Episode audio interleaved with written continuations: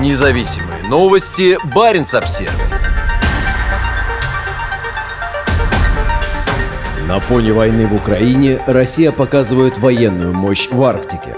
Пока сотни военнослужащих Северного флота гибнут на развязанной России войне, другие проводят учения на самой северной оконечности Евразии – в официальном пресс-релизе нет ни слова о том, как условному противнику удалось добраться до расположенного на самом севере полуострова Таймыр мыса Челюскин, являющегося самой северной точкой материковой части Евразии. Здесь, среди айсбергов и замерзающей тундры, бойцы российского Северного флота противостояли воображаемым незаконным вооруженным формированиям и диверсионно-разведывательным группам. Прошедшие на этой неделе учения включали в себя высадку морского десанта при поддержке вертолетов и артиллерии большого противолодочного корабля «Адмирал Левченко», возглавляющего арктический поход.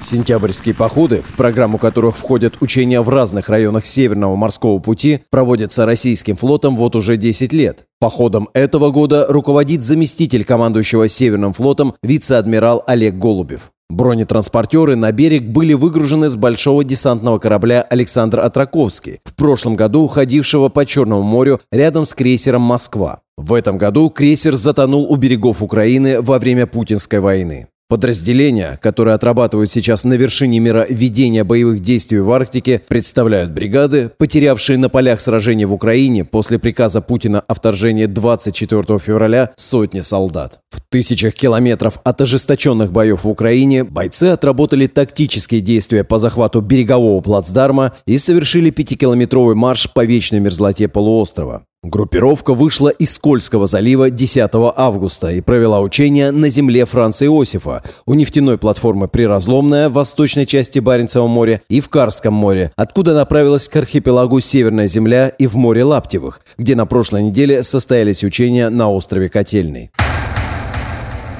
Запад не представляет угрозы. Пока российские войска проводили учения в высоких широтах, премьер-министр Норвегии выступил на заседании Совета безопасности ООН в Нью-Йорке. Норвегия – единственная страна, у которой есть как сухопутная, так и морская граница с Россией в Арктике. Йонас Гарстёре прокомментировал утверждение Москвы о том, что России угрожает Запад. «Разрешите высказаться как можно яснее. Эти утверждения просто не соответствуют действительности. Военной угрозы России нет», – заявил Стёре. Норвежский премьер также прокомментировал войну в Украине. Если бы россияне, а мы их знаем, могли свободно выражать свои взгляды, выбрали ли они войну? Я сомневаюсь.